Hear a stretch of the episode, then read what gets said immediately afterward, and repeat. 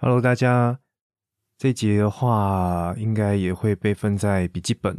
那现在是七月二十五号的十一点十四分，没错，就是 上架前的上午。啊，今天刚好安排了一个假日，主要原因是因为昨天去潜水，那很久没潜了，就认为隔天一定会很累，所以就请了这个假。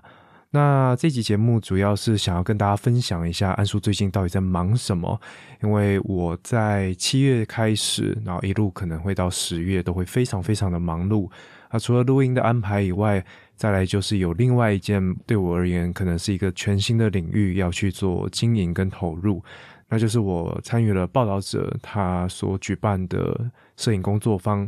那这样的一个工作坊的报名是在五月的时候就开始。然后一路到现在已经上了两堂课，那这样一个工作坊最后会在十月底左右结束，然后后面还会有一个类似惩罚的活动吧，可能是对外的，那这个就要看我们最终作品的呈现是什么样的一个状况。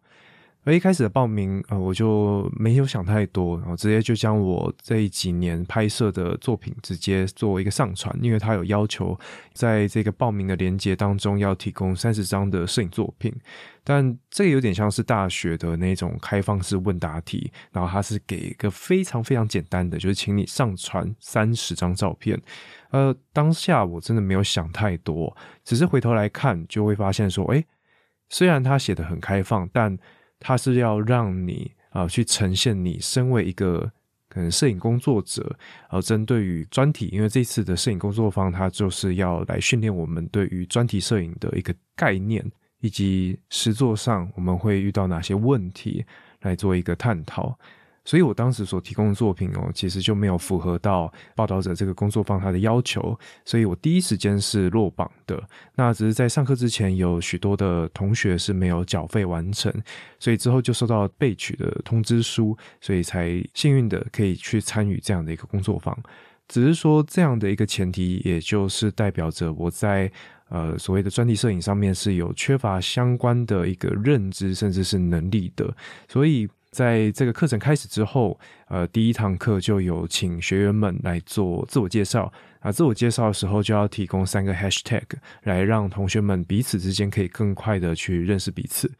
呃，我当时所提的就是。因为我是个 podcaster 嘛，我相信在参加摄影工作坊的人可能不会是这样的一个身份，所以提供自己是一位 podcaster 应该是蛮好被记忆到的。那第二个 hashtag 的话则是化学，因为我本身是化学系毕业的，这样的一个背景也许会帮助到未来我要拍摄某一些类型的主题啊，它会让我有机会或者是有那个。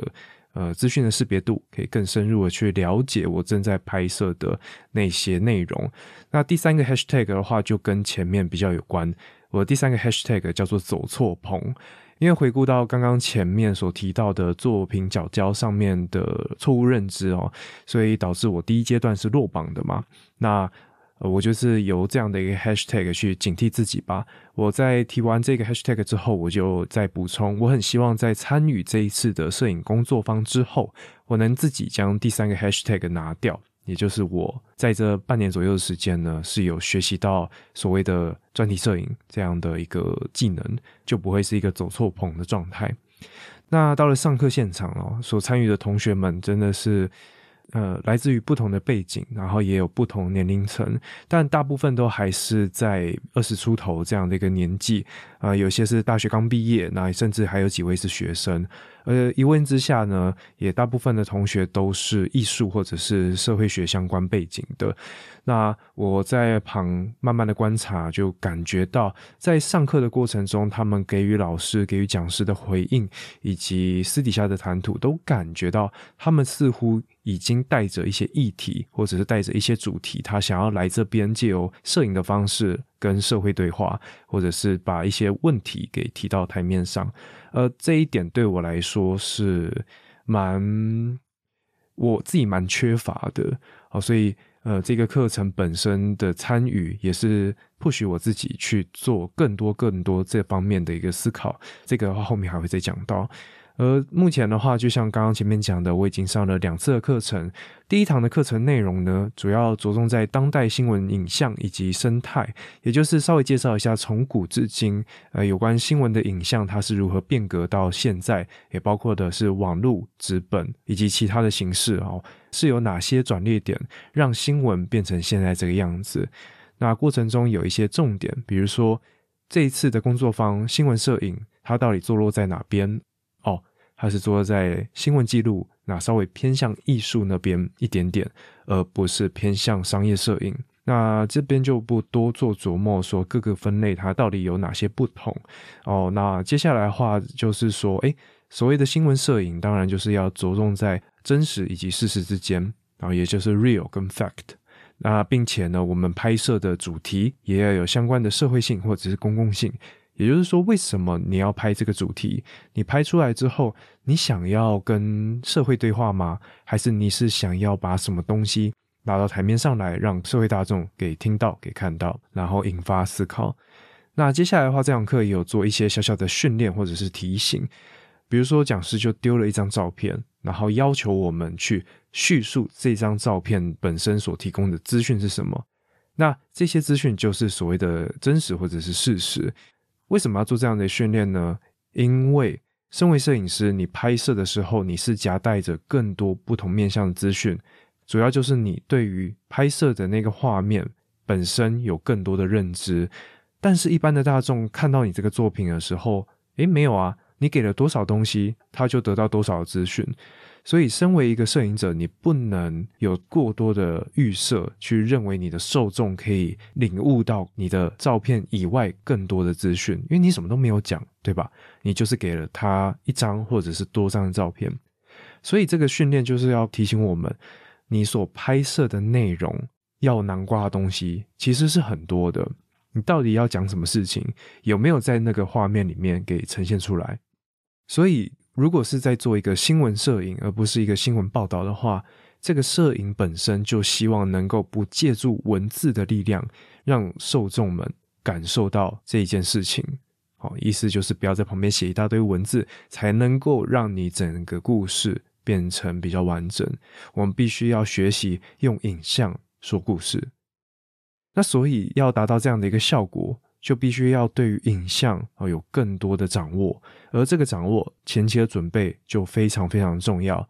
所以也需要花更多的时间去了解什么叫做分镜，以及什么叫做脚本。那当然不是说我们拥有分镜跟脚本的这样的一个预先立场就会变成摆拍，而是你要去构思你到底要怎样去呈现你想要讲的事情，然后在你真正走出门。准备要按下快门的同时，可以去做更多的准备吧，让那个画面能够提供更多的资讯，以及达到你想要传达的内容。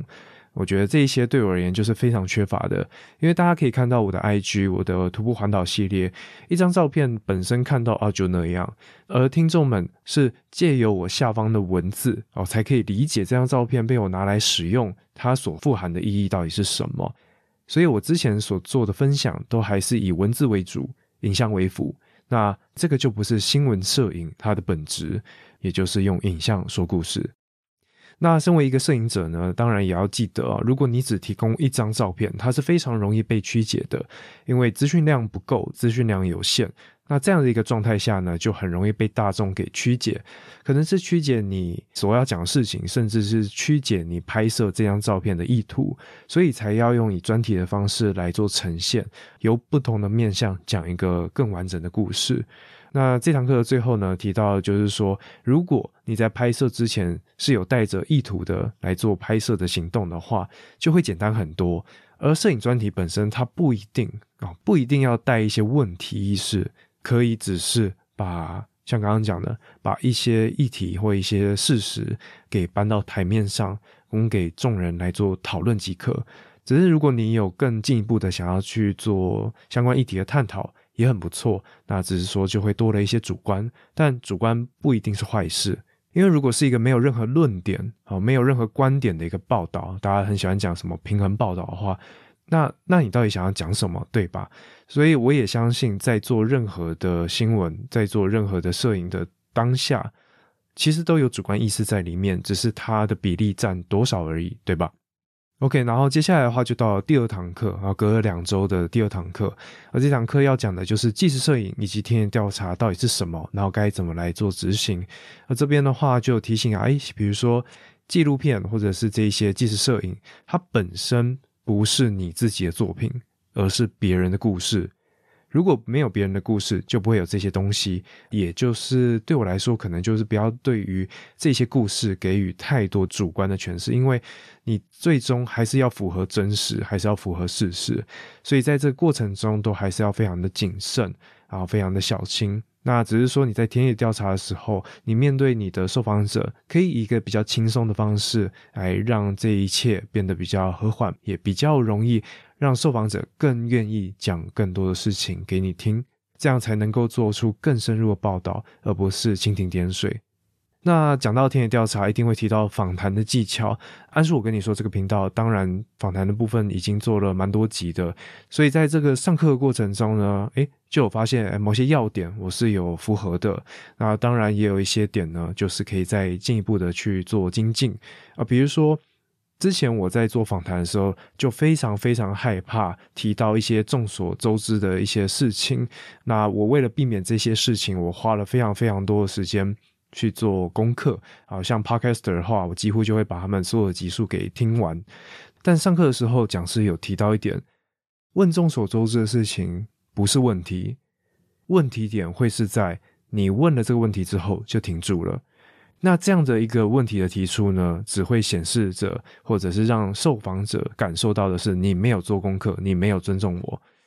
但如果你提出这个问题是为了要延伸出更多的问题的话，诶，那你提到这样的一个简单的问题，它就是有意义的。所以重点就是你有没有想要延伸，而所谓的延伸就是追问嘛？你有没有想要了解你的受访者？你有没有想要了解这背后的故事？所以讲师提到这一点呢，就提醒着我不要害怕问这一种问题，但重点就是要做好更多的功课。那要对于受访者要保持着更多更多的好奇心。那另外的话，当你要提一个问题给受访者的同时，你也必须要来问自己同样的问题，因为受访者有时候就会直接反问嘛。那你有先做思考。我觉得某种程度也反映出来，你对于你问出来的问题是有负责的，而不是随便乱问问一些笨问题。而最后讲师也有提到，其实每一个专题报道都是映照着自己的一面镜子。为什么这样说？因为每一个专题，你为什么会去做这个专题？你为什么在意这个专题？绝对是因为我们想说些什么，对吧？那为什么你会想这一些？为什么你会在意这一些？就反映到了你的生活、你的思考、你的日常。我相信每一位创作者在做创作的时候，都应该有这样的一个感觉，也就是你回顾你所做的主题，都像拼图一样，一片一片的把自己拼起来，即便是在没有意识的情况下。我觉得这个是蛮有趣的。但目前这个状态下，哦，这些镜子。对我而言是非常非常大的一个困难，甚至说是困扰。困扰其中一点很大的，当然就是时间啦。因为我目前还是一个在职的状态，我平常一到五都还要工作。那下班之后，除了很累以外，哦，再来就是都是晚上了。当然要拍摄的话，这些都是借口啦，这就还要再努力。对我就是还要再努力。那再来最大最大的困难就是我。到底要拍摄什么样的一个主题？它反映到就是安叔，我这个人，我真的有很在意的事情吗？这一点在第一堂课之前，也就是要去参加这样的一个工作坊之前，这个问题就已经在我的内心当中很久很久，然后困扰到现在，我的主题都还是没有定下来。我也许会说，我在意的。是有关心理健康哦，身心健康有关的。我在意的可能是跟环保议题有关的，但这些在意有没有让我想要讲些什么？而且不是仅仅对于自己的亲友而已，而是想要对于这个社会这一个大众讲些什么？至少到目前为止，我觉得是没有的。我。好像没有真正花时间、花精力去了解、关心一个议题，就这对我来说也是蛮大的一个打击吗？或者是，总之就是需要花更多的时间去做思考，而这个思考不是只是在检讨自己，而是要思考着我要怎么继续的做这件事情，我要怎么去面对这个社会吧。嗯，至少我目前的想法是这个样子。好，但是就算我在一些事情好了，如何将这些事情影像化、浓缩在照片当中？哦，这又是另外一个非常难的课题啊！这个影像化的过程呢，也是造就的我的同学们啊，就是工作方的同学们，到目前为止，至少小组当中，我们小组有五个还六个人，他们到目前为止都没有提供相关的作品出来，因为。这就是这个工作方在训练事情嘛？那如果你一开始就有办法达到这样的一个目标的话，呃，一开始你也不会想说要来报这样的一个工作方。所以大家都还在努力，那我也看得出来，每个人在至少上课的期间，还有工作坊下午的分享讨论的时间呢，大家都是花非常非常多的力气去思考，然后并且做讨论的。我觉得这个工作坊整个过程哦，虽然非常非常的累。它是一个整天的课程啊，并且在周末，大家明明就平常也都很辛苦嘛，